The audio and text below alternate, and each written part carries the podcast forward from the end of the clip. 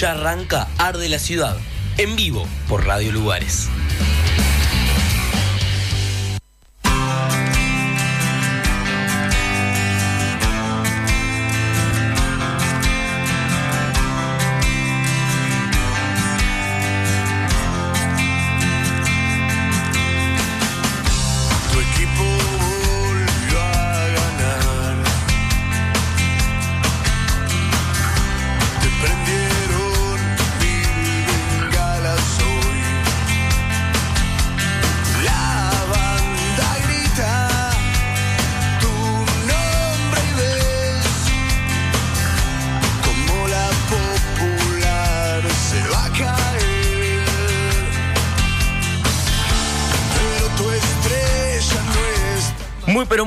Tardes.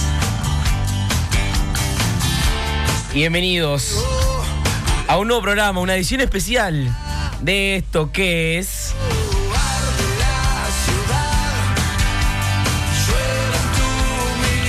Bienvenidos a todos, un nuevo lunes, cuarto programa, perdón, de esto que es Arde la Ciudad. Bienvenidos a todos, este, estoy muy feliz, insisto, y lo voy a seguir repitiendo hasta el cansancio y hasta el día que cerremos el ciclo, que no quiero ser futu- futurista, pero puede llegar a pasar tranquilamente.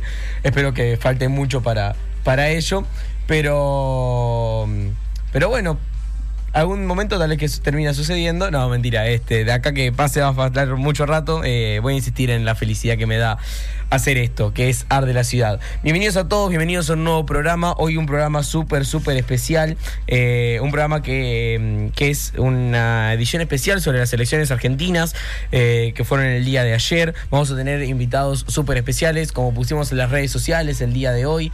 y que yo publiqué en mis redes sociales, que me pueden seguir en Instagram como Mala Felipe y en Facebook me siguen como Felipe Malacre y en Twitter como Felipe Malacre y me encuentran ahí.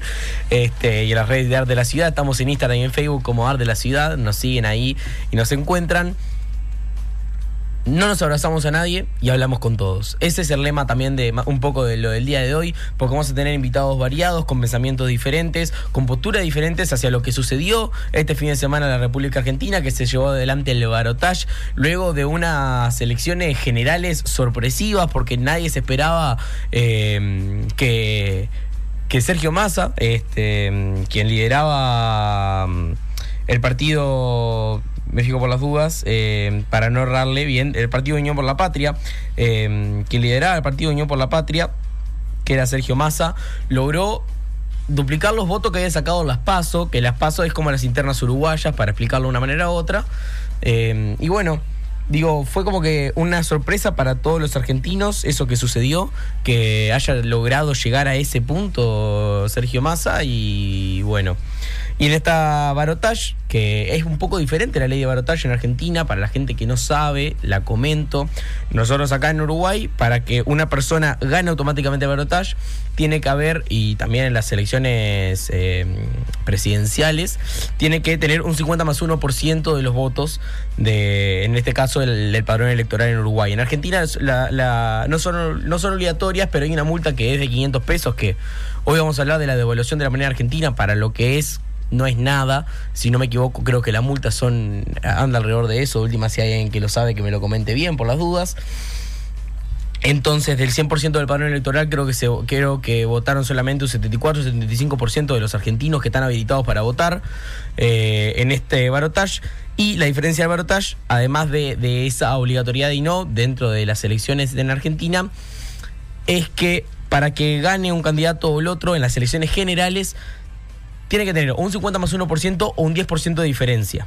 En el barotage directamente es, bueno, si sacás un punto de diferencia, en el, eh, un punto y medio, perdón, pues ya, automáticamente eh, pasa a ser presidente quien haya sacado ese 1,5 eh, ese 1,50% de diferencia, ese punto y medio. ¿Por qué especifico esto? Porque ayer en un momento se llegó a hablar en, en que llegó a un punto que era tan divisorio lo que podía llegar a pasar eh, en la República Argentina que se llegó a hablar que si la diferencia era de uno de un por ciento y medio, eh, se tenía que esperar aproximadamente unos 3, 4 días para que cerrara el padrón electoral porque matemáticamente podría llegar a suceder algo a la reversa que sea, bueno, hay- para dar un ejemplo, tal vez que Sergio Massa sacaba 1, un punto y medio de diferencia, 1,50% de diferencia, pero matemáticamente Javier Milei podría ganar las elecciones. Lo mío me hubiera sido al revés. Pero bueno, sacó casi un 12% de diferencia en el día de ayer Javier Milei eh, en la República Argentina, que mm, el Partido de la Libertad Avanza, quien lo liberaba, Javier Milei, sacó un 55,69% de los votos, que también equivale a 14.476.426 personas. 14 millones de argentinos votaron a Libertad Avanza, votaron a Javier Milei y Sergio Massa de Unión por la Patria sacó un 44,31% de los votos que equivale al 11 a 11 millones 516 mil 142 votos.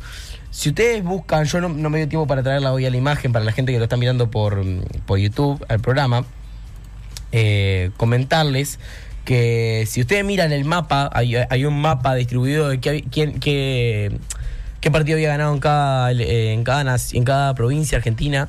eh, y había solamente tres que estaban pintadas de celeste, que era el color representativo del partido de, Unión por la Patria. O sea, fue una paliza absoluta que nadie sabía que podía llegar a pasar. Creo que por los diferentes comentarios que yo he escuchado en diferentes medios de prensa, eh, estuve escuchando mm, Telefe, estuve escuchando Olga, que hicieron Olga TV, que, que- Olga en vivo, perdón, que es una plataforma de streaming, como hablamos el primer programa, que lo llevó adelante Nati J, Moldaski y Homero Petinato, una excelente transmisión domingo y hoy de mañana hablando sobre las elecciones, C5N, todo, que bueno, que era como que había una incertidumbre muy grande, pero creo que tampoco era el resultado que se esperaba. No porque ganara Sergio Massa, sino por la diferencia de votos. Milei tranquilamente podría haber ganado, como sucedió, pero había una tanta diferencia de, de- votos que eso fue lo sorpresivo en la República Argentina. La, la diferencia de votos entre, eh, entre uno y otro. Hubiera ganado Sergio Massa, hubiera ganado Javier Milei en el caso de lo que sucedió. Así que bueno, había solamente tres provincias que, mm, en las cuales ganó mm, Unión por la Patria de Sergio Massa, que fueron la provincia de Buenos Aires, Santiago del Estero y Formosa. Aparte hoy, hablando de esto que yo le decía, que no nos abrazamos con nadie y hablamos con todo, eh, vamos a tener un integrante de los tres partidos políticos principales del Uruguay. Vamos a tener un integrante del Partido Nacional eh, hablando con nosotros, un integrante del Partido Colorado y un integrante del Frente Amplio. Por el Partido Nacional, eh, perdón, por el Partido Nacional nos va a estar acompañando Gervasio Snares, que es este representante de la juventud blanca últimamente. Ha hecho una campaña muy grande, Gervasio, a nivel local, departamental y nacional. Eh, luego Nicolás Viera, diputado del Frente Amplio, que también ha hecho una gran campaña y que viene avanzando cada vez más. Y luego es un joven que está intentando llevar adelante este, muchos proyectos con una cabeza súper amplia y con un compañerismo y un amiguismo muy grande que por suerte tengo la confianza y, y la alegría de ser amigo de él. Por el Partido Colorado va a estar Leandro Brochado de la ciudad de Montevideo hablando con nosotros. Bien, y luego vamos a tener al profesor de Economía Raúl Marrero de la ciudad de Nueva Palmira, bueno, conversando un poco cómo está la situación económica de Argentina ahora, eh, qué, va a suceder, qué va a pasar el día después, qué va a ir sucediendo en el correr de los días, qué había pasado antes, cuáles son los antecedentes para que la República Argentina esté hoy así. Así que vamos a hablar de todas esas cosas y bueno, y cómo puede llegar a influir hacia nosotros, hacia la República de Uruguay, eh, dicho... eh, dicha elección hubiera ganado sea quien sea y vamos a hablar prácticamente de lo mismo. Así que bueno, hoy vamos a tener un especial de bloque musical de León Gieco. Hoy en el año 1951 nacía León Gieco, así que vamos a escuchar tres canciones de él con versiones del Coquín Rock del año 2014, de Coquín solo, perdón, eh, de, de Coquín 2014, junto a Agarrate Catalina en la ciudad de Buenos Aires, si no me equivoco creo que fue. Así que tenemos tremendo programa el día de hoy, eh, así que vamos a ir a una breve, breve pausa y enseguida volvemos con esto que es Arde la Ciudad. ¿Qué estás esperando para deleitarte con los exquisitos panes y budines de Arangaol? Con más de 5 años de trayectoria, Arangaol ha logrado deleitar ese té con amigas y amigos, o esas cenas de refuerzo con un exquisito pan, una merienda para los niños con sus riquísimas cookies. Arangaol, panes y budines artesanales. Nos encontrás en Instagram y en Facebook como Arangaol.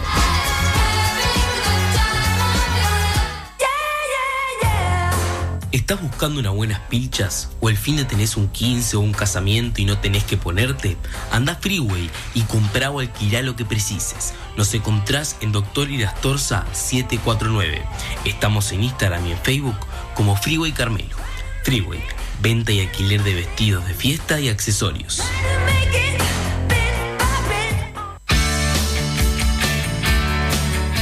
En Pollería La Esquina encontrás todos los cortes de pollo frescos, milanesa rellena de pollo con jamón y queso y hamburguesas caseras con una gran variedad de gustos. Además, los fines de semana podés comprar pollos al espiedo, arrollado, parrilla con carnes y mucho más. Nos encontrás en la esquina de Avenida Artigas y Zorrilla de San Martín, de martes a viernes de 8.30 a 13 y de 17.30 a 20 horas, y los sábados y domingos de 8 a 13.30 horas. Contactá con nosotros por el 092-086-556. Pollería La Esquina. Pollos frescos de excelente calidad.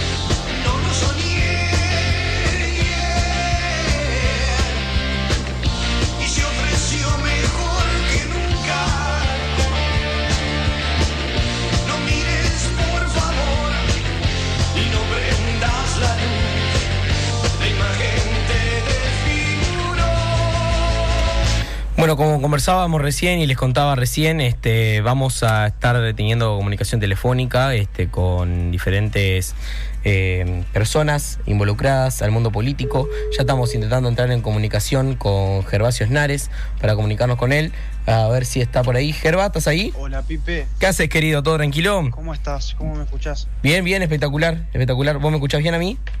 Bárbaro. Bien, querido. Bueno, muchísimas gracias primero que nada este, No, por, gracias por sumarte a esto Y- que es de la y ciudad. felicita- y felicitaciones por, por esto que estás eh, comenzando, este proyecto. Bueno, muchísimas gracias. Eh, que, lo hace, que yo sé que lo haces con, con- con corazón, con mucha fuerza. Bueno. déjame, déjame contar en público Sí. que, que, bueno, que, que para mí es, es el mismo Felipe que se encerraba a cantar alguna retirada de la Catalina. Lo sigo siendo a veces, eh, quiero aclarar. A veces me encierro en mi cuarto. sé, pero le pones la, la misma pasión ahí en vivo que, bueno, Así que, que nada, felicitaciones porque de, de corazón que, que me alegra mucho. Y, y bueno, el cambio, el cambio político eh, de, las, de las nuevas formas de comunicación. Así que hay que ponerse a la vanguardia con gente joven. bueno, muchas gracias, Gerba. La verdad, para mí es un honor, por mismo lo que comentabas vos y también lo comento la gente. Nos conocemos hace años, nuestras madres son amigas de hace más años que lo que nosotros tenemos juntos.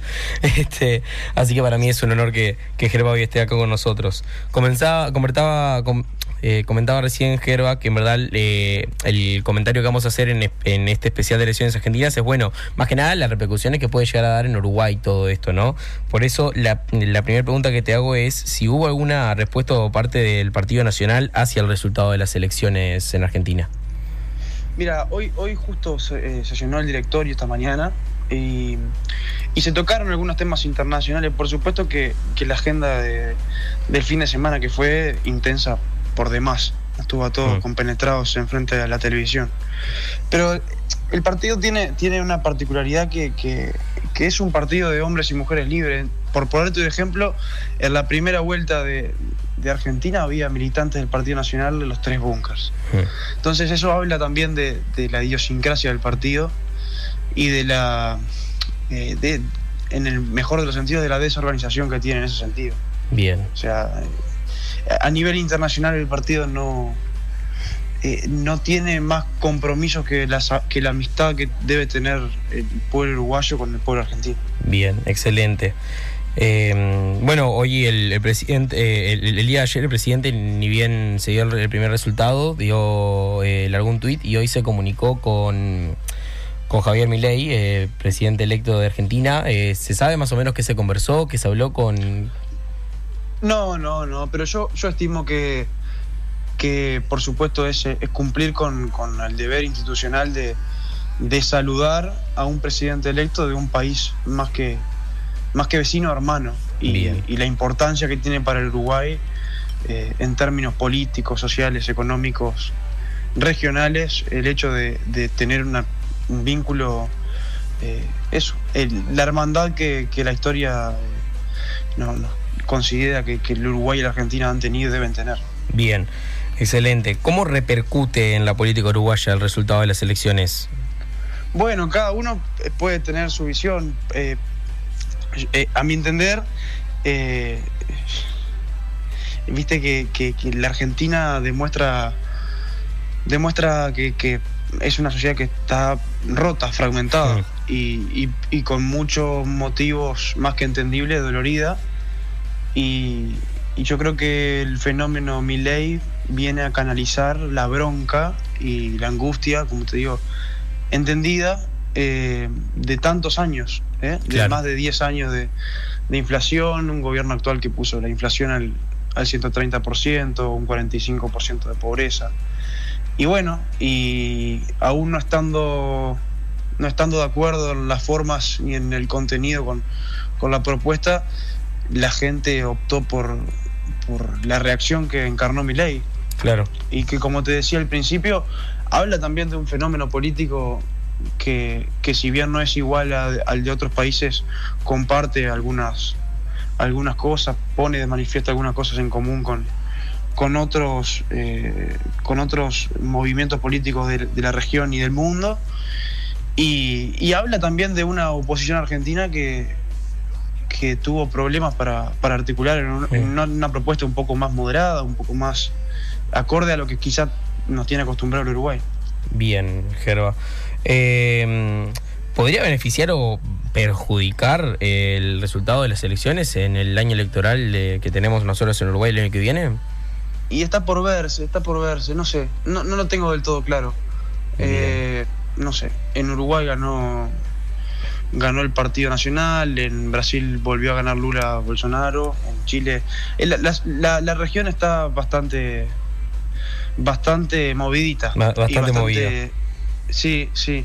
Yo creo que lo más importante de todos, para nosotros que somos militantes políticos, es eh, más allá de, de la de la armonía o del acuerdo que pueda o de la afinidad que pueda tener cada uno con, con, con- con los países de la región, con diferentes posturas políticas de la región, es que el Uruguay mantenga, según el interés nacional, eh, una política que ha sido la política tradicional del Uruguay, Bien. que es esa, esa neutralidad, sin olvidar que en última instancia el Uruguay es amigo de, de, sus, de su pueblo y no de los gobiernos de turno. Bien. Así que no, no. eh, sería muy atrevido de mi parte a un día de- del triunfo de mi ley Ya. decirte. Bien. Sí, yo puedo tener mi postura y, y- y- y te la puedo comentar tomando unos mates, pero por supuesto no, no, no corresponde porque, porque en realidad no, no, está, no está del todo claro qué puede llegar a pasar. ¿no? Claro. Eh, no, no está del todo claro. No, no. La verdad que es muy incierta la, la situación, eh, es muy compleja, los números la verdad son alarmantes y también depende mucho de, obviamente del oficialismo en mayor medida, pero Mm. también de cómo se articula la oposición en los años que vienen. Eh, yo lo único que quiero es que a Argentina le vaya bien, de corazón, porque además si a Argentina le va bien, a Uruguay le va bien. Bien, ahora después vamos a hablar un rato de eso con el profesor de Economía, Raúl Marrero. Te pregunto, ya que estabas comentando el tema de la opinión personal, estás en todo tu derecho de responderlo o no, me gustaría saber si tenés una opinión personal en base al resultado de Argentina ayer. Mira, eh, yo creo que, Argentina estaba optaba el- en la elección de ayer eh, sobre dos opciones que, que no eran en ninguno de los dos casos la mejor, ¿no? Eh, por el lado del oficialismo, el candidato que quizá haya sido en términos políticos, y, esto es un comentario objetivo, eh, inmejorable la campaña en el sentido de que nadie hace un año podía imaginar que el oficialismo peleaba la elección en un balotaje y, llegaba al balotaje con chances de ganar. Bueno, Massa hizo políticamente el trabajo de convencer a una enorme, un enorme porcentaje de la sociedad argentina de que sí se podía ganar la elección de hecho. Y del otro lado, Milei, que es eso, lo que te comentaba hoy, es un tipo que, que, demuestra también un cambio político enorme, que arrancó hace cinco años como panelista de televisión, que encarnó una sociedad con, con- con mucha rabia y con mucha calentura. Y yo te digo de vuelta, entendiblemente, yo puedo, puedo decirte que Milei no tenía razón, pero los votantes sí tenían razón en, en- en estar enojados. Eh, yo creo que Milei ganó porque, porque hay una, una división en la sociedad argentina. Los pueblos se parten cuando la política no, no hace, no cumple con su deber, los pueblos se parten. Y, y además no, no ganó intentando unir a la sociedad, ganó subrayando esa división que existía. Entonces yo creo que la gente se expresó sobre la base de ese hartazgo. Eh, eh, un hartazgo que, que- que se generó porque la política, y esto también es, es algo que lo- los militantes políticos, los dirigentes tenemos que, que prestar mucha atención. La gente se hartó de, de que le expliquen las cosas, de que le expliquen los problemas y de que no, no se de que no se buscara una solución que definitivamente no se resuelva. Bien. Entonces, ahora en este momento de evidentemente la sociedad argentina siempre siempre tiene estos estos altibajos al- y, y- y yo estoy en contra de esa postura viste de, de mirar a la, a la sociedad argentina estando tan cerca como por encima viste con un tanto de soberbia que a veces tenemos los uruguayos no Bien. eh, los pueblos tienen, tienen sus respuestas. Eh, el- eh, ayer leí, ayer obviamente los que somos fanáticos de, de la política nos quedamos colgados con la televisión, las redes sociales. Y veía que una encuestadora, escenario SAR, hacía un estudio de opinión pública y decía que en la campaña electoral mi ley había generado más esperanza que miedo. Contrario a lo que por ahí un sector de la sociedad un poco más eh, vinculada a ciertos círculos de redes sociales o más politizada podía creer. Claro. Y después habla de, de- de- de una crisis de representación. Eso, a mí, a mí me, me- me cuesta entender cómo la oposición no, articu- no logró articular eh, otro tipo de, de oposición. Y obviamente la gente consideró que, que el hecho de castigar al, al oficialismo estaba por encima de la enormidad de propuestas, de la cantidad de, de, de cosas que puso Milei y, su, y la gente que, que lo rodeaba por encima de la mesa, que son cosas que, que uno nunca hubiese imaginado que se podrían llegar a discutir. O sea, corrió los, corrió los límites en- al nivel del debate, al nivel de, de opinión pública, al nivel de, de la politización de la, de la historia reciente, de cuestiones que, que nos tocan a todos y que le toca a la sociedad argentina día a día, a niveles que, que por lo menos estaban sobre la base de un consenso. Pero bueno, eh, obviamente, eh, cuando la gente se cansa, Pipe, yo creo que, que es muy difícil, eh, que es muy difícil eh, no, no decir, bueno, en última instancia uno entiendo, uno entiende eh, por el porqué, el motivo, El porqué. más allá de compartir o no desde acá. Bien. ¿Algo más eh, a nivel de, de las elecciones argentinas que me quiera comentar, Gerba? No, yo eso, viste, me, me- obviamente a uno le quedan muchas cosas picando y pensando y Mm. al- con el correr de los días va sacando sus conclusiones un poco más en claro.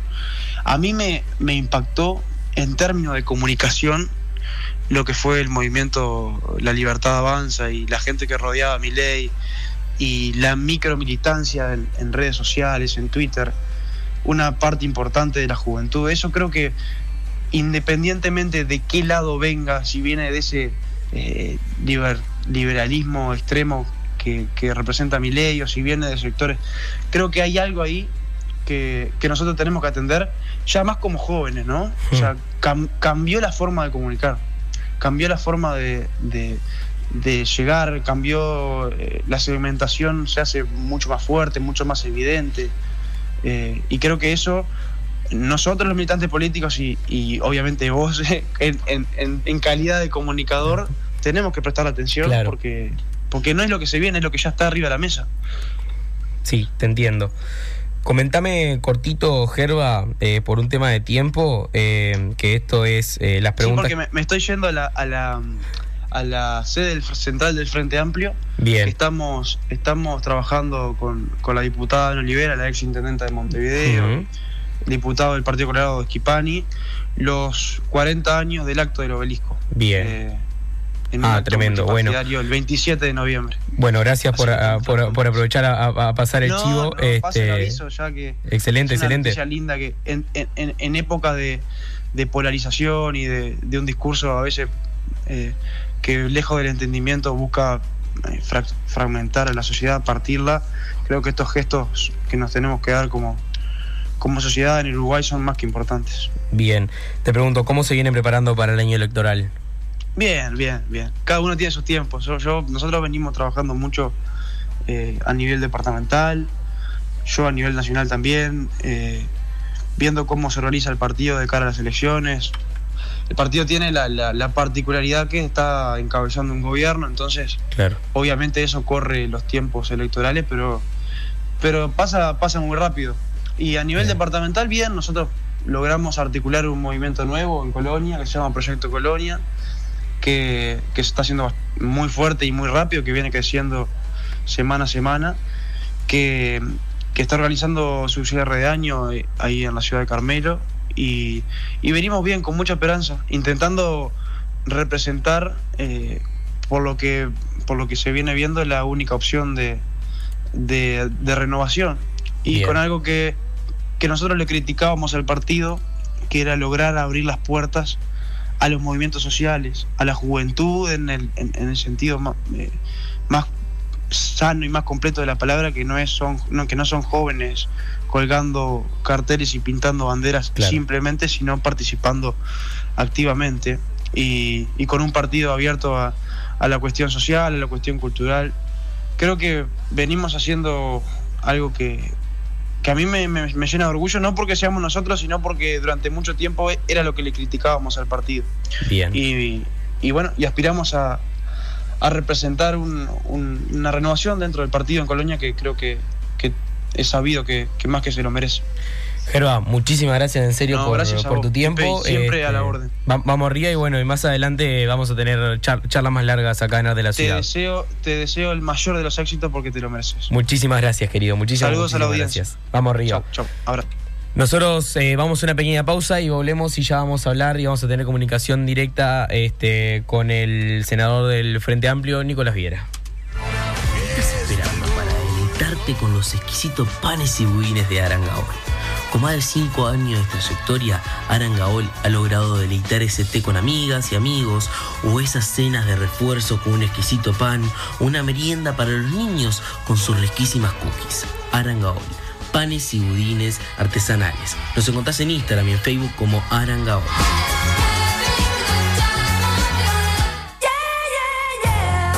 ¿Estás buscando unas buenas pilchas? ¿O el fin de tenés un 15 o un casamiento y no tenés que ponerte? Anda Freeway y comprá o alquilá lo que precises. Nos encontrás en Doctor Irastorza 749. Estamos en Instagram y en Facebook como Freeway Carmelo. Freeway, venta y alquiler de vestidos de fiesta y accesorios.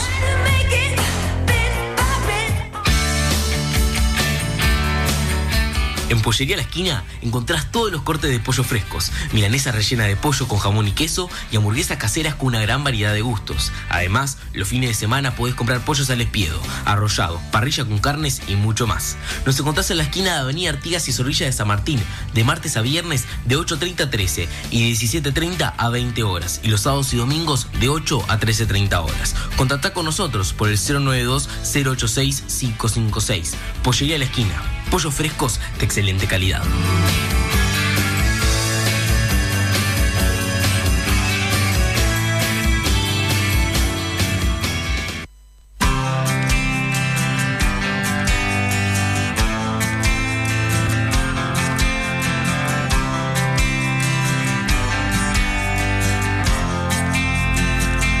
Bueno, continuamos en vivo con esto que es de la ciudad y ya estamos en comunicación telefónica con Nicolás. Nicolás, ¿me escuchás?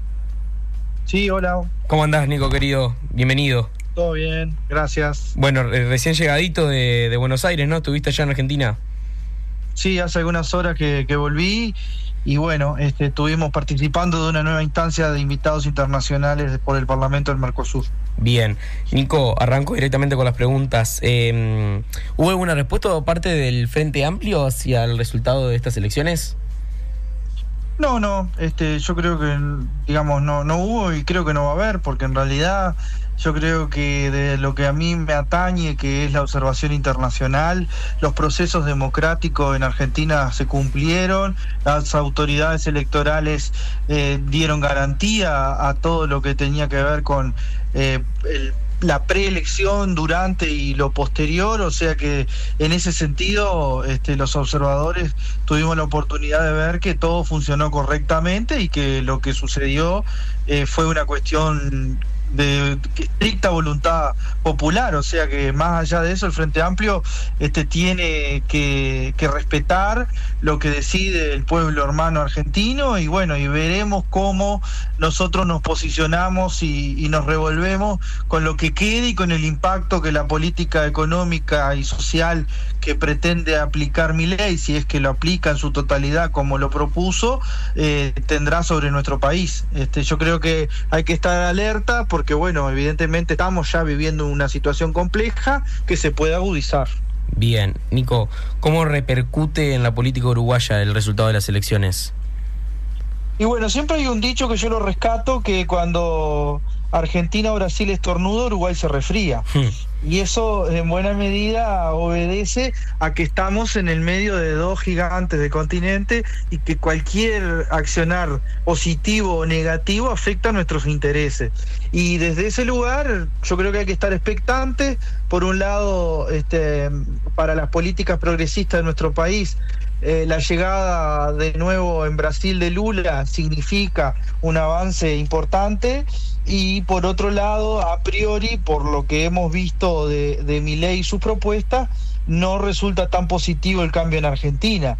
Pero bueno, también hay que comprender el pueblo argentino este, todo lo que está padeciendo y que, que, yo creo que tiene lógica lo que decidió. Más allá de que esté o no de acuerdo con, con el fondo y con las ideas que, que tiene mi ley, pero me parece que eh, todo lo que sea cambio en Argentina puede llegar a impactarnos y lamentablemente por el contexto en el que estamos, creo que no de manera positiva.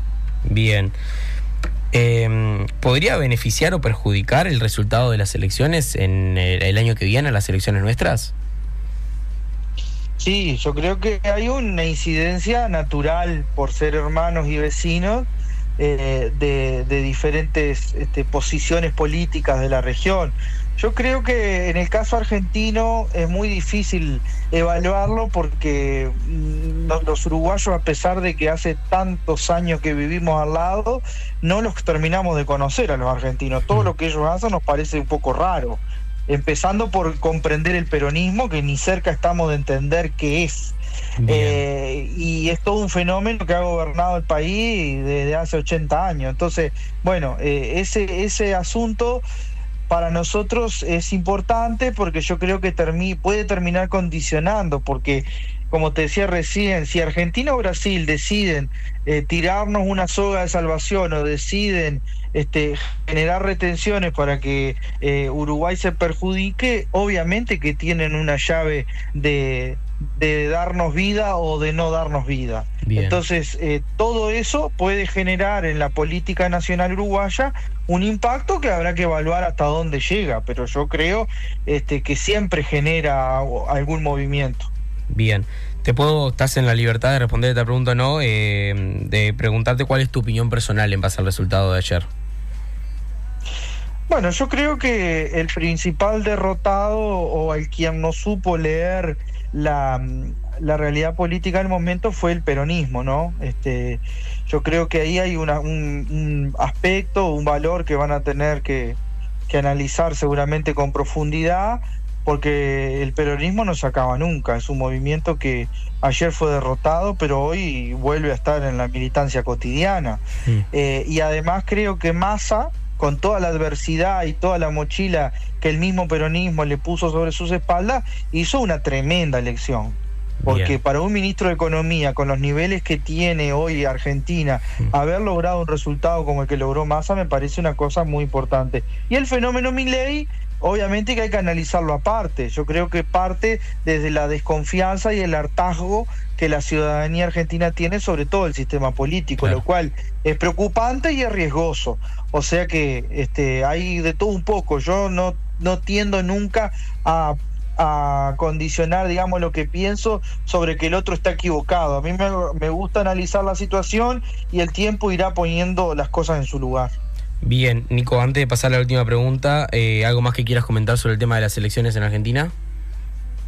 No, digamos, yo viví un- allí un clima de mucha expectativa de un lado y del otro. Obviamente que hoy se vive la euforia de, de quienes votaron a Milei por haber ganado, pero yo creo que lo más importante para la Argentina empieza el 10 de diciembre cuando asuma Milei su gabinete, que tampoco se conoce mucho, nadie sabe muy bien quiénes van a ser los ministros y si va a poder cumplir con la dolarización, con la privatización masiva y una cantidad de cosas que promete. Entonces, bueno, ahí hay como un dejo de expectativa si realmente este, va a cumplir con todo lo que dijo o no va a, a- a transitar ese camino. Bien, Nico, última pregunta y ya te dejo liberado. Eh, ¿cómo, te, ¿Cómo te venís preparando? ¿Cómo se viene preparando el Frente Amplio a nivel Colonia, a nivel nacional, eh, en cara a las elecciones del año que viene? Bueno, nosotros este, venimos trabajando fuerte, el Frente Amplio está en una etapa de reorganizar sus fuerzas internas, de obviamente pensar en los acuerdos políticos de cara a las instancias electorales, pero sobre todo pensar cómo podemos generar una propuesta tanto nacional como departamental que eh, sea esperanzadora y que le permita al Uruguay todo en una primera instancia cambiar este gobierno, que para nosotros es un gobierno muy asociado a la corrupción, un gobierno que nos ha marcado un claro retroceso social, y a nivel de colonia cambiar de signo político, haciendo las cosas mucho mejor en el gobierno departamental. Entonces, bueno, el Frente Amplio tiene esos desafíos electorales, más allá de, de lograr una buena representatividad de la sociedad coloniense, tanto en el Parlamento como en la Junta Departamental. Así que bueno, venimos con eso, seguramente el cierre de este año o el principio del próximo nos va a tener tomando decisiones importantes sobre precandidaturas a la Intendencia y demás este cargo que se van a poner a consideración de la ciudadanía y en ese camino seguiremos elaborando propuestas e intercambiando con la ciudadanía de Colonia sobre lo que pretendemos ofrecer como proyecto de país y de departamento. Nicolás, muchísimas gracias en serio por, por estos minutos y bueno, y vamos arriba y suerte. Bueno, muchas gracias y éxito con el programa y un saludo grande a todos los que se prenden a la radio. Abrazo grande. Vamos arriba, Nico. Muchísimas gracias. Saludos. Nosotros vamos a pasar directamente al bloque musical que tenemos para el día de hoy. Como les, bien les, les había contado, hoy tenemos tremendo bloque musical en homenaje y en celebración del cumpleaños eh, del querido Raúl Alberto Antonio Gieco, León Gieco para los pibes, que es un cantautor argentino de vasta experiencia, con una poesía hermosa en sus canciones. Vamos a escuchar tres versiones hechas en vivo junto a Rate Catarina en el Cosquín 2014, como les comentaba. Vamos a escuchar de igual a igual del año 2001 el disco eh, Bandidos Rurales, La Cultura es la Sonrisa del año 1981, incluida en el álbum Pensar en Nada y El Ángel de la Bicicleta del año 2005, una canción durísima y muy emotiva del álbum Favor, perdón, por favor, perdón y gracias.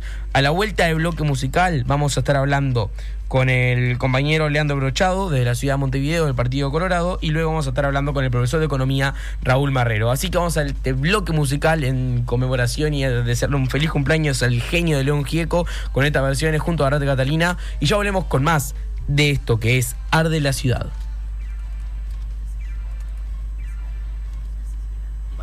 Deleitarte con los exquisitos panes y budines de Arangaoy. ¿Qué estás esperando para deleitarte con los exquisitos panes y budines de? Con más de 5 años de trayectoria, Arangaol ha logrado deleitar ese té con amigas y amigos, o esas cenas de refuerzo con un exquisito pan, o una merienda para los niños con sus riquísimas cookies. Arangaol, panes y budines artesanales. Nos encontrás en Instagram y en Facebook como Arangaol.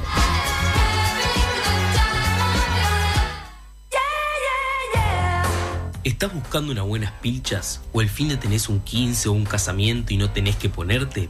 Anda a Freeway y comprá o alquilá lo que precises. Nos encontrás en Doctor Irastorza 749. Estamos en Instagram y en Facebook como Freeway Carmelo. Freeway, venta y alquiler de vestidos de fiesta y accesorios.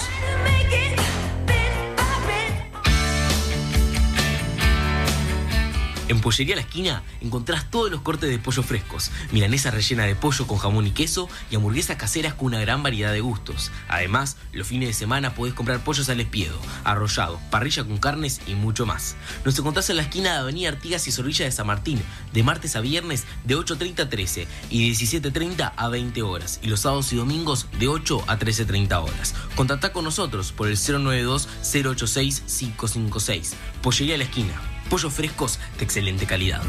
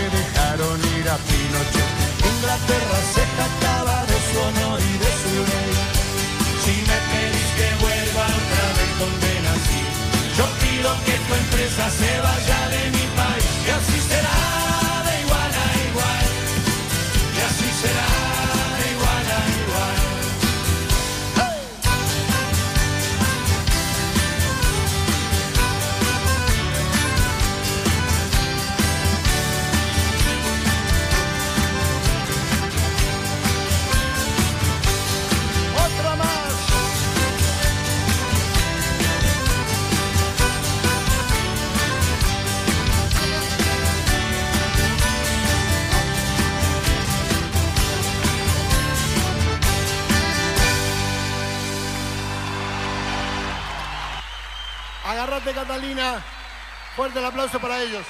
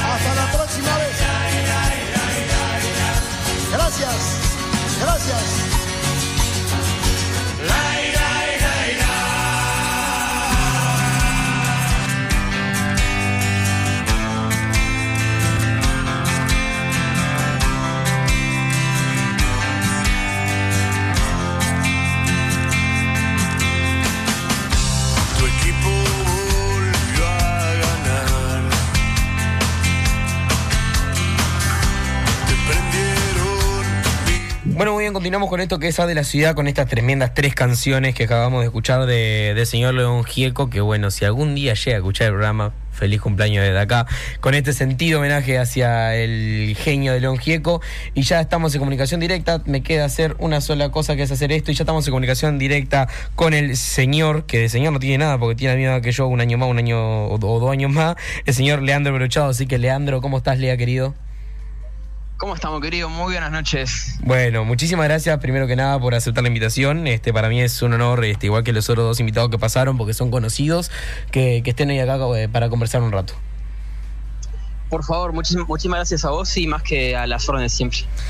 Querido, eh, arranco con una pregunta directa. ¿Hubo alguna repercusión, alguna respuesta por parte del Partido Colorado hacia la hacia el- lo que sucedió el día de ayer en Argentina? Mira, este, no hubo en sí una resolución of- oficial ni del Comité Ej- Ejecutivo Nacional ni de la Juventud. Este, el, el- el único di- di- dirigente alto, por así decirlo, de, de alguna forma, que salió a hablar fue el presidente San- Sanguinetti, pero a cuenta propia. Este, en, en, en sí no hubo un posicionamiento como no lo suele haber con elecciones de otros países. Bien, ¿cómo repercute a la política uruguaya eh, la asunción de Javier Milei o el resultado del día de ayer? Mira, en mi opinión personal yo creo que repercute muy nega- negativamente. Creo que la, presidencia, si es que llega a durar lo suficiente y es él el que gobierna, puede llegar a tener un efecto bastante des- desestabilizador de la región, este, con hiperinflación, este, si, si, ter- si termina dolarizando va, va- va a estallar la po- pobreza y en sí lo que me, preocu- me preocupa también es que es una persona que no le interesa mucho la integración regional. Así que Bien, lugares como, como, el, como el Mercosur, este, como, como, como tal, se verían muy debilitados este, y es algo que, en mi opinión, me, me preocupa bastante. de cara al año que viene, a las elecciones del año que viene en Uruguay, ¿podría perjudicar o beneficiar a, a- a alguien o a algo o al Partido Colorado mismo el dicho resultado? Yo creo que las elecciones de afuera no afectan necesariamente a las elecciones uruguayas. Este, tuvimos eh, efe- efe- efe- efectos parecidos en la región cuando ganó Bolsonaro y en su momento también cuando ga- ganó Trump. Y la política uruguaya no, no, no cambió ni su forma de hacer política ni, ni, ni sus métodos dis- discursivos. O sea, ten- tenemos la, la suerte acá de, de- de tener un, un si- un sistema estable, de tener inst- inst- instituciones fuertes y lo único que espero es que ningún candidato este, a- a- adopte las líneas dis- dis- discursivas de, de Milei.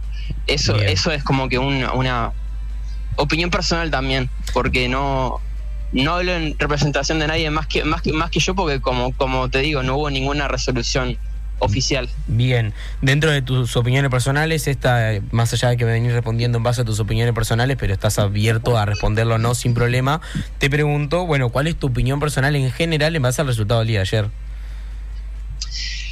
Bueno, yo creo que esta, esta nueva coalición de extrema derecha que se, que se generó entre eh, Mau- Mauricio Macri, Ulrich y Milei, este, no tiene la gobernabilidad ni las mayorías para, para, para poder hacer los cambios que, que quieren. Así que en sí, creo que en cierta forma hay dos caminos viables. Bien. Uno es que no gobierne mi ley este, y que sean las, las, mismas ideas que gobernaron Ar- Ar- Argentina ante el 15 y el 19. O la otra opción es que intente go- gobernar mi ley y no dure más de una semana. Porque lo, eh, ya, ya se ha hablado mucho de que si, si- se quieren im- implementar esa- esas medidas conservadoras y esas medidas neo, neo- liberales va a haber un cierto mo- movimiento social que las rechace y todos sabemos que en, Ar- en Argentina cuando hay una revuelta fuerte este se da vuelta a cualquier gobierno muy rápido. Bien, ¿algo más que quieras agregar en base a las- el- al tema de las elecciones argentinas antes, antes de hacerte la última pregunta? que ojalá no se contagie a, a- a Uruguay. Este, yo lo, lo que más quiero es que la forma de hacer política se, se cuide mucho acá, este, no se instaure una, una grieta porque eso lo- a, a los únicos que beneficia es a, a lo- a los que la crean y a los que la alimentan y, y los más perjudicados siempre es la gente y sobre todo la gente de a pie. Bien, ¿cómo se viene preparando la, la mesa política del Partido Colorado en cara a las elecciones del año que viene?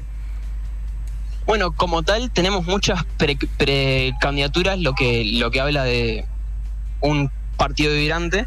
En mi, en mi caso, no- nos- nosotros tomamos la decisión de, de alejarnos de Ciudadanos con la lista 30 para apoyar la precandidatura de Gabriel Gurméndez, este, porque ente- entendemos que eh, es la persona que nos motiva más y es el proyecto político este, que realmente nos, nos va a hacer conectar con, con- con el futuro y es lo que le da más posibilidades al Partido Colorado de poder liderar la co- coalición porque Gurméndez tiene tiene y le sobra algo que a los todos los demás candidatos le falta, que es precisamente la estatura pre- pres- pres- presidencial, la integridad, la experiencia, este, y, so- y sobre todo, y algo que me gustaría recalcar constantemente, es que Gurméndez no se fue dejando las cosas por la, por la mitad.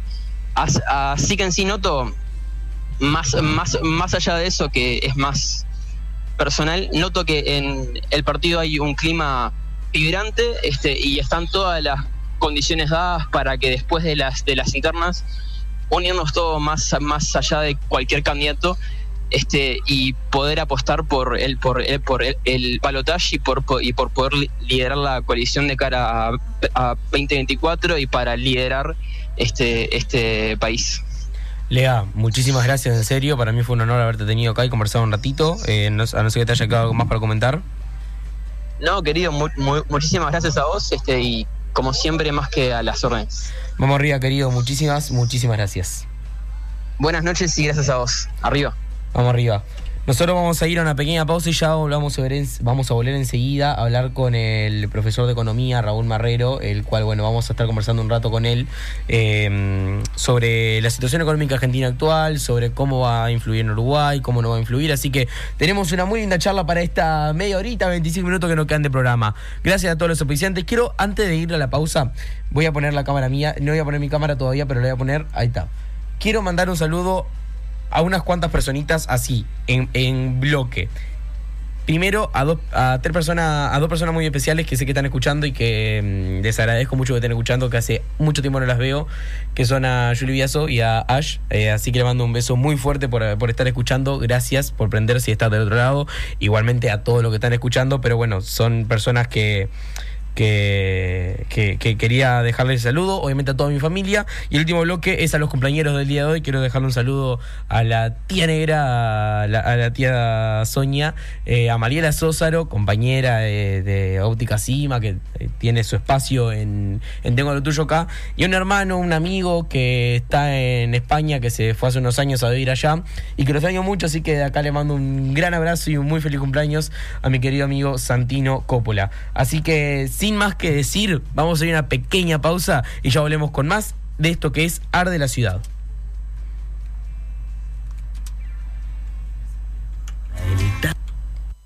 Panes y budines de Arangaol. Con más de 5 años de trayectoria, Arangaol ha logrado deleitar ese té con amigas y amigos, o esas cenas de refuerzo con un exquisito pan, una merienda para los niños con sus riquísimas cookies. Arangaol, panes y budines artesanales. Nos encontrás en Instagram y en Facebook como Arangaol.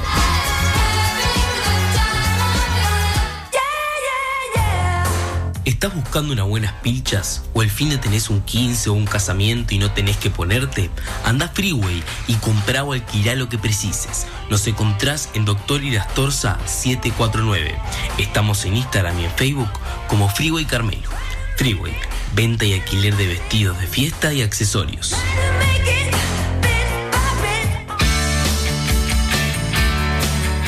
En Pollería La Esquina encontrás todos los cortes de pollo frescos, milanesa rellena de pollo con jamón y queso y hamburguesas caseras con una gran variedad de gustos. Además, los fines de semana podés comprar pollos al espiedo, arrollado, parrilla con carnes y mucho más. Nos encontrás en la esquina de Avenida Artigas y Zorrilla de San Martín, de martes a viernes de 8.30 a 13 y de 17.30 a 20 horas, y los sábados y domingos de 8 a 13.30 horas. Contactá con nosotros por el 092-086-556. Pollería La Esquina. Pollos frescos de excelente calidad.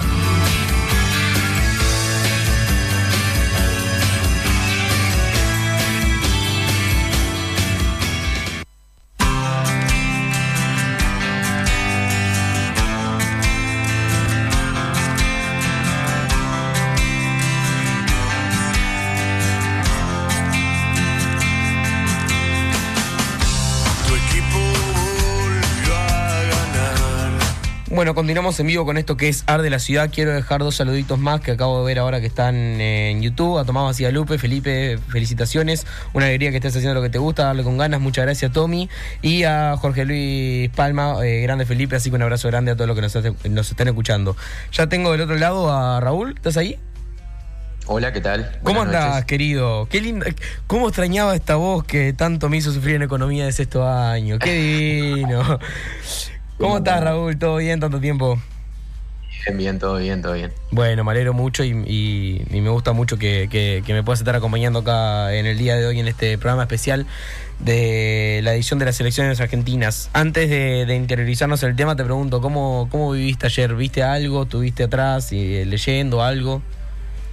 Eh, sí, lo seguí en principio por, por la radio. Este, iba, íbamos paseando, aprovechando la, la tarde linda de ayer, este, y, y paseando en el auto puse, iba, iba haciendo zapping por las radios argentinas a ver un poco los resultados de las elecciones, este, y qué se comentaba tras bambalinas, este, y bueno, un poco sorprendido también este, por lo- los avances, porque el, el resultado oficial iba a ser a las 9, pero Mm. los, me, me- me sorprendieron los avances cuando decían la, la distancia de Milei sobre Massa.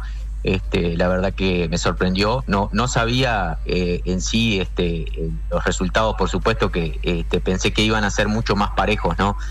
Este, me parece que la, distancia sorprendió a todos, la distancia que sacó Milei a Massa.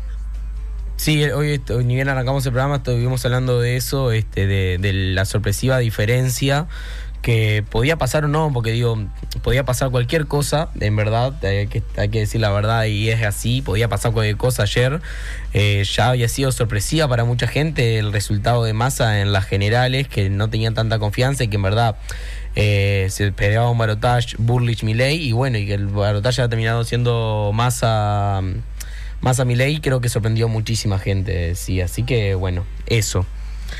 Eh, bueno, comentame Raúl, más o menos, eh, hoy día, ¿cómo está la situación económica argentina?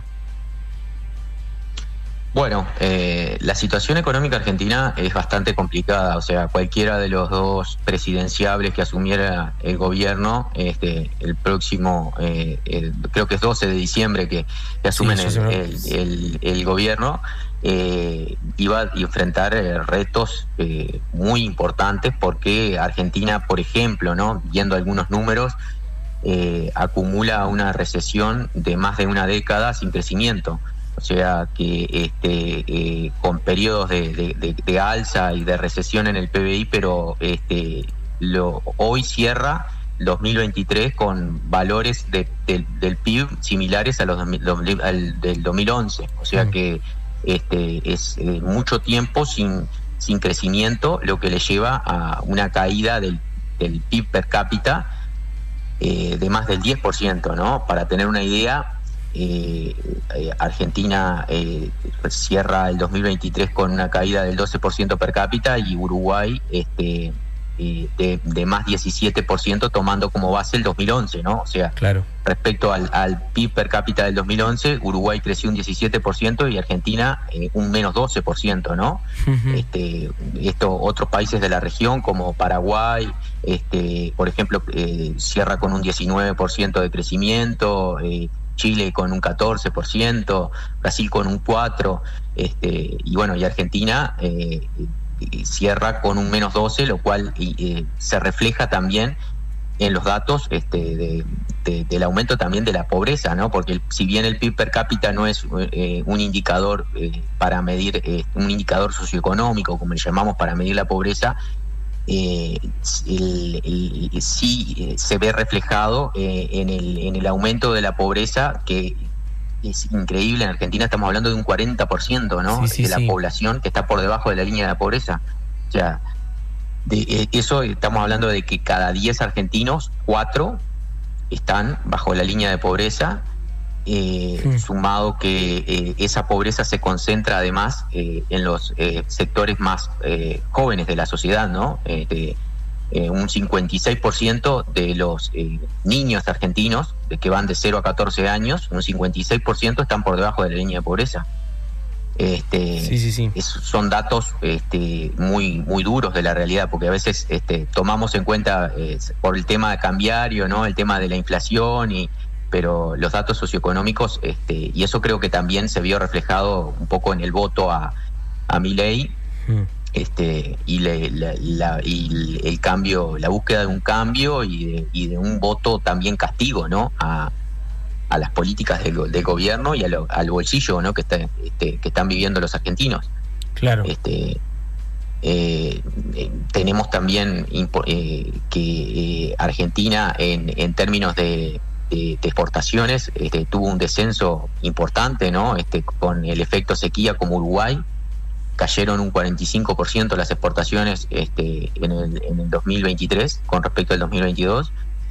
Este, eh, y también este, tenemos que tener en cuenta que las retenciones, o sea, eh, lo, que se, lo que se le retiene a las exportaciones eh, de grano, que son un componente importante de, de los ingresos del gobierno, eh, están en, en- estuvieron un 33% para la soja, 7% para el trigo, 12% para el maíz y, y, 17, y, 10 y 12% también para el girasol. Mm. Este, esta, estas políticas de retenciones que eh, supuestamente Javier Milei este, habla de, de levantar, ¿no? Es, Claro. es importante saber a la hora de ver, bueno, cuáles cuáles va a ser los ingresos este, de la Argentina. Esto va a, a- a plantear una duda, ¿no? O sea, este, cómo equilibrar el déficit fiscal de la Argentina, ¿no? Claro. Que también es otro problema a tener en cuenta. ¿Cómo, cómo, cómo se llega eh, a, a calcular o, o cómo se llega al número que tanto ha estado rondando en todo este tiempo de 140% de inflación? Sí, 143% de inflación este, en, en- en los últimos 12 meses. Este, eh, registra un 143% de inflación en la Argentina.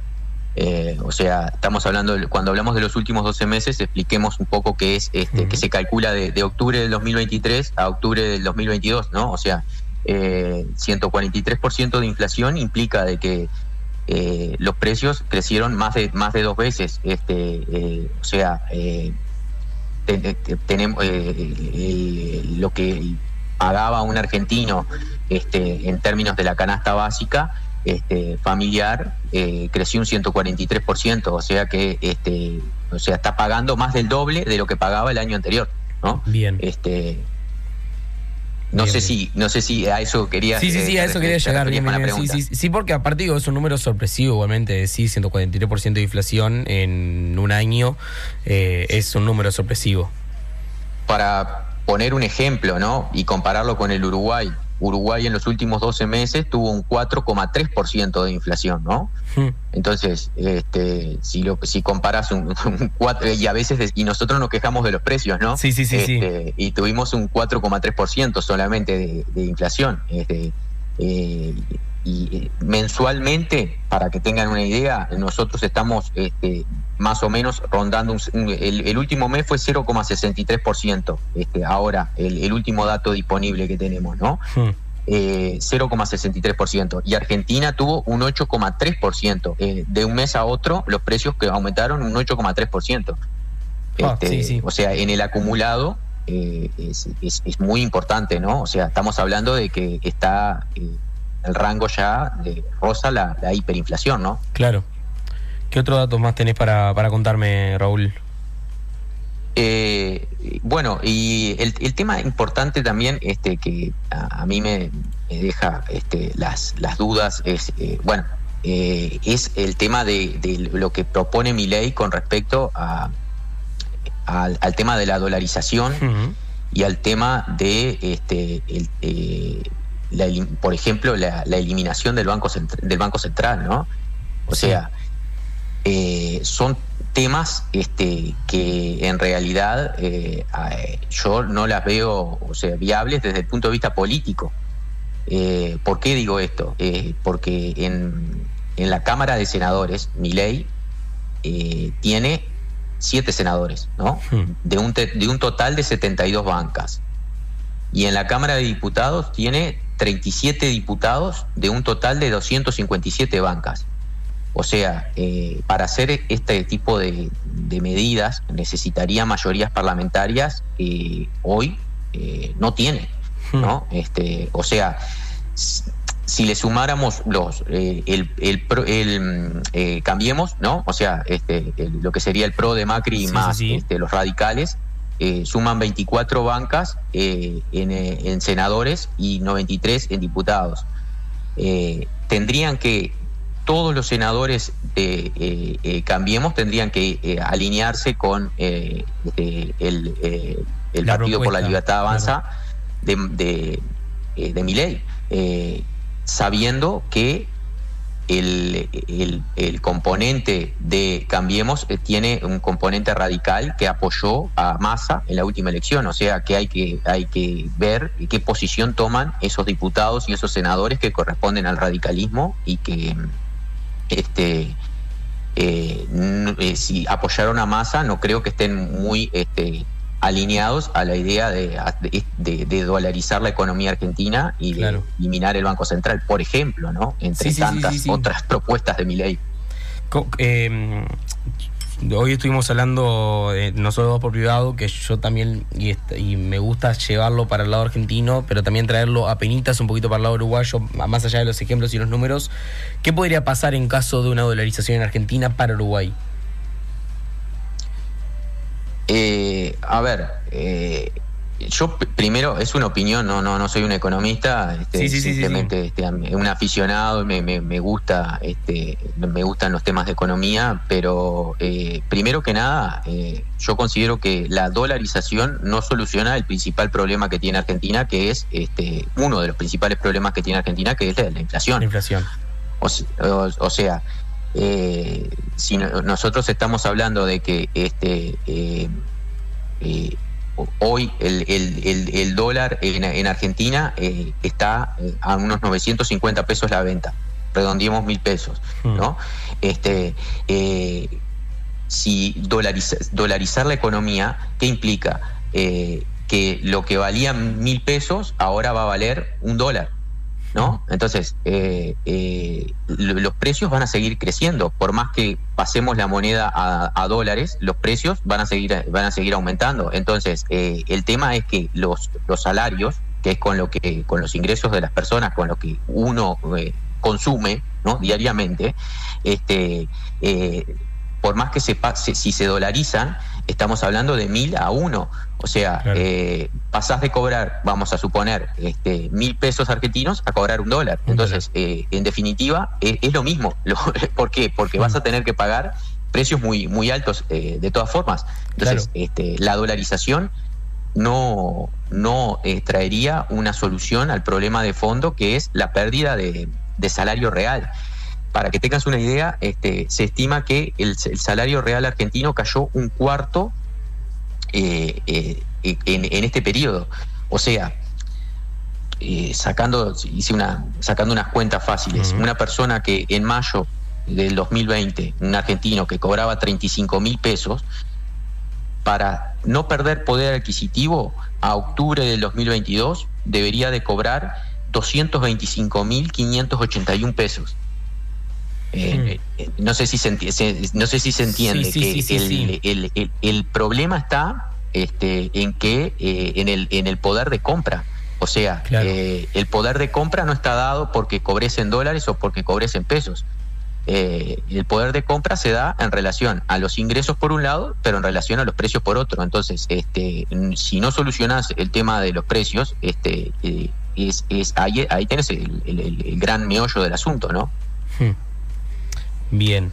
¿Qué, qué Eh, otro ah, eh, perdón, que Sí, no, sí, me, fui por las ramas y no, no respondí tu pregunta con respecto al, a la dola- ¿Cómo repercutiría en, en los En uruguayos Urugu- claro. que, que, que vayamos a comprar, por ejemplo, Argentina? Claro, sí, por ejemplo, digo.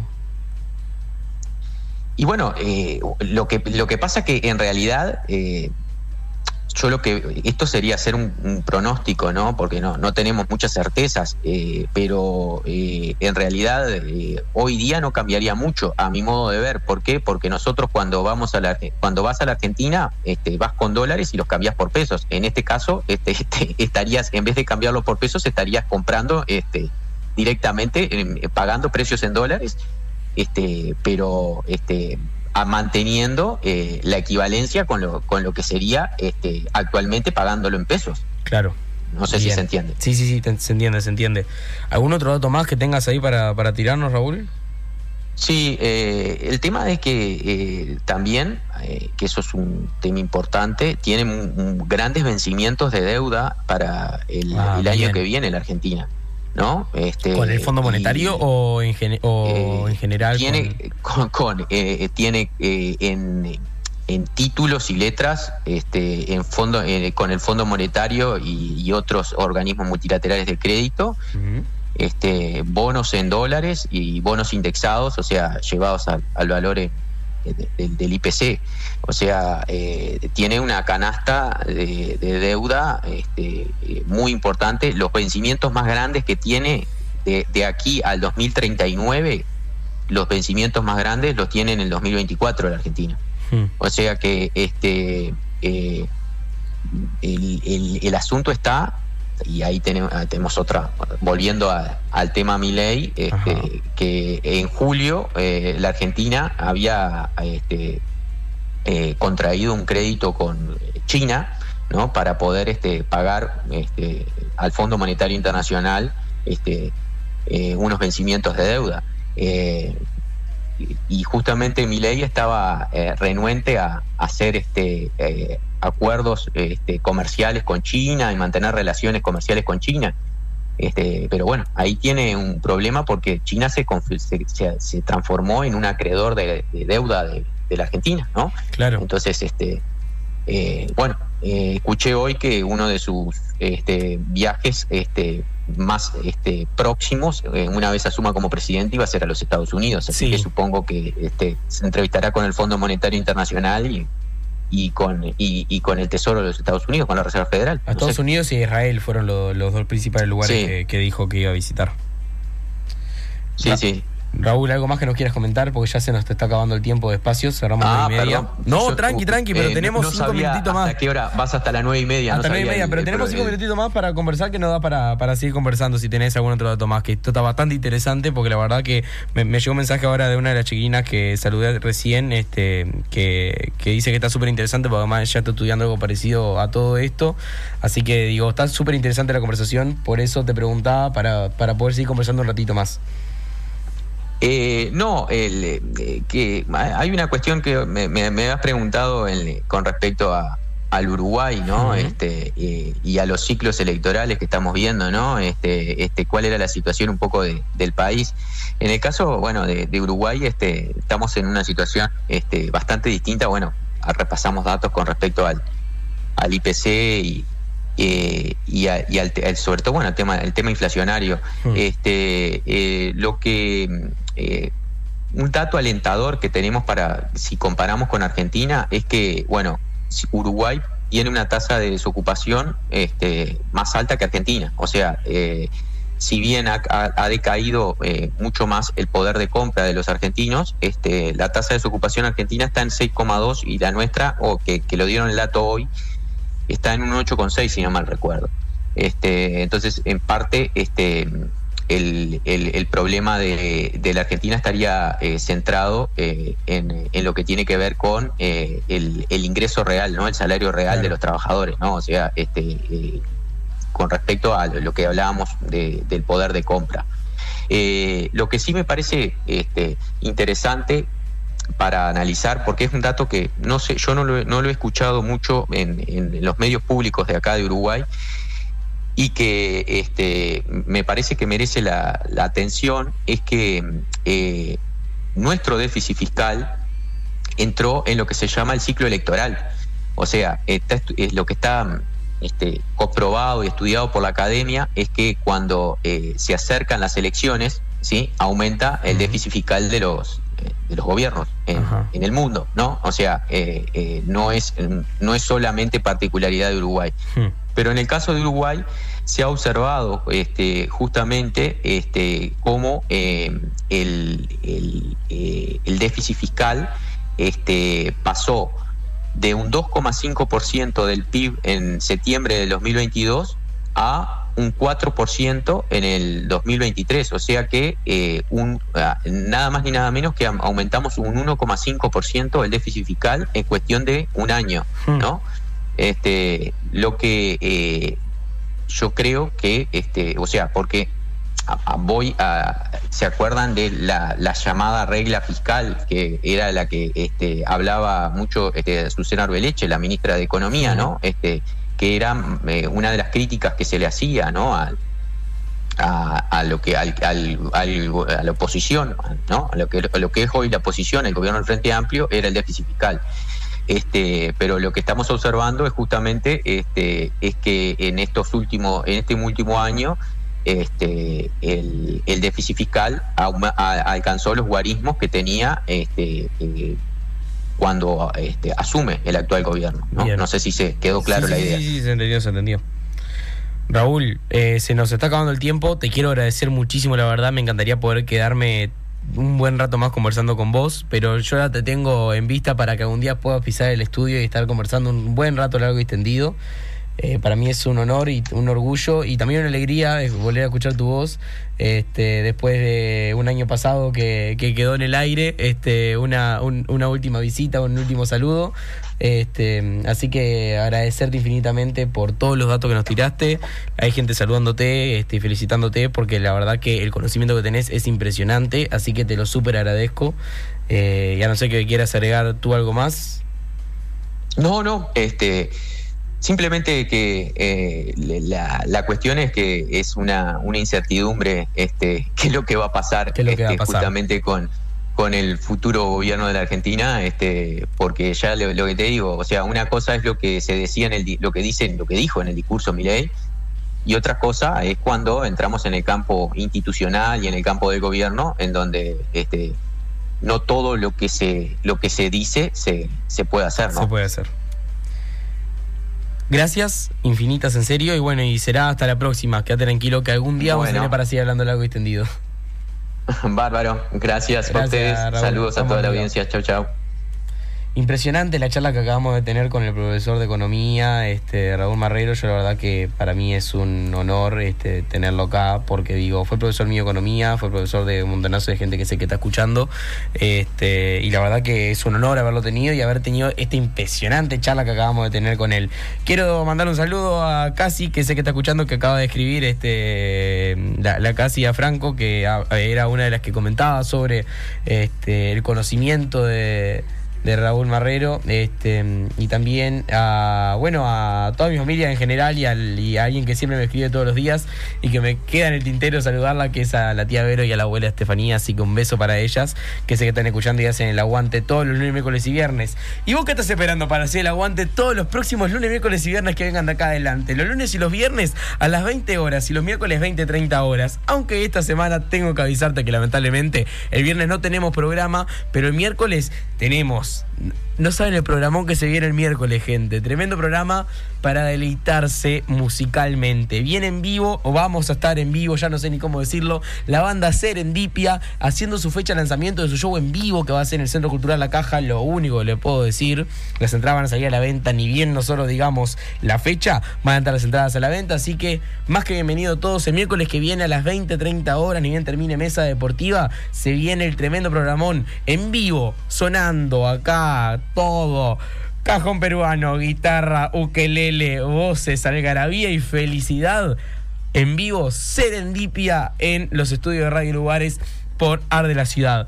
No me queda más que agradecer, programa que se me hizo súper rápido, eh, un programa que lo quería hacer, que ni bien estaba craneando y viendo fechas importantes cercanas al programa. Eh, lo empecé a cranear hace mucho tiempo, hay gente que no me deja mentir, lo vengo craneando hace mucho tiempo este programa y bueno, que hoy se haya podido dar, para mí es una alegría inmensa y bueno, con los invitados que estuvimos, agradecerle a Gervasio, a Lea, a Nico y a Raúl, porque en serio fue tremendo, tremendo programón. Nos vamos ahora sí entonces, gente, señoras y señores, con escuchando la cortina del programa. A de la ciudad en vivo, próximo miércoles 20-30 horas, lo podés escuchar. O si no, también ahora ya está en Spotify. Podés escuchar los, los primeros tres programas, el del lunes, miércoles y viernes pasado, ya lo tenés en Spotify. Buscás Ar de la ciudad, buscás Pipe Malacria y en algún lado te va a aparecer. Gente, será hasta la próxima. Muchísimas gracias. Esto fue Ar de la ciudad.